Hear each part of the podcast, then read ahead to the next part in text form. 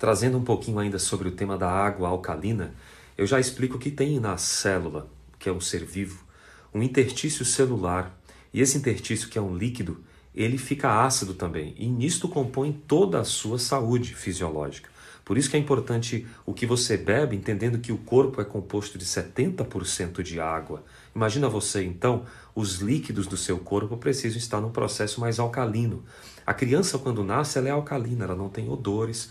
O idoso, à medida que a gente vai envelhecendo, a gente vai ficando ácido. E esse ácido cria odores também.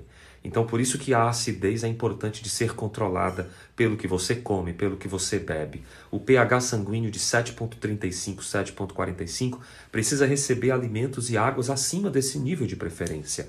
Invista mais nesse conhecimento. Nós temos uma masterclass de saúde para você entender sobre isso e eu vou participá-la aqui, ok? Acesse o site. Um grande abraço.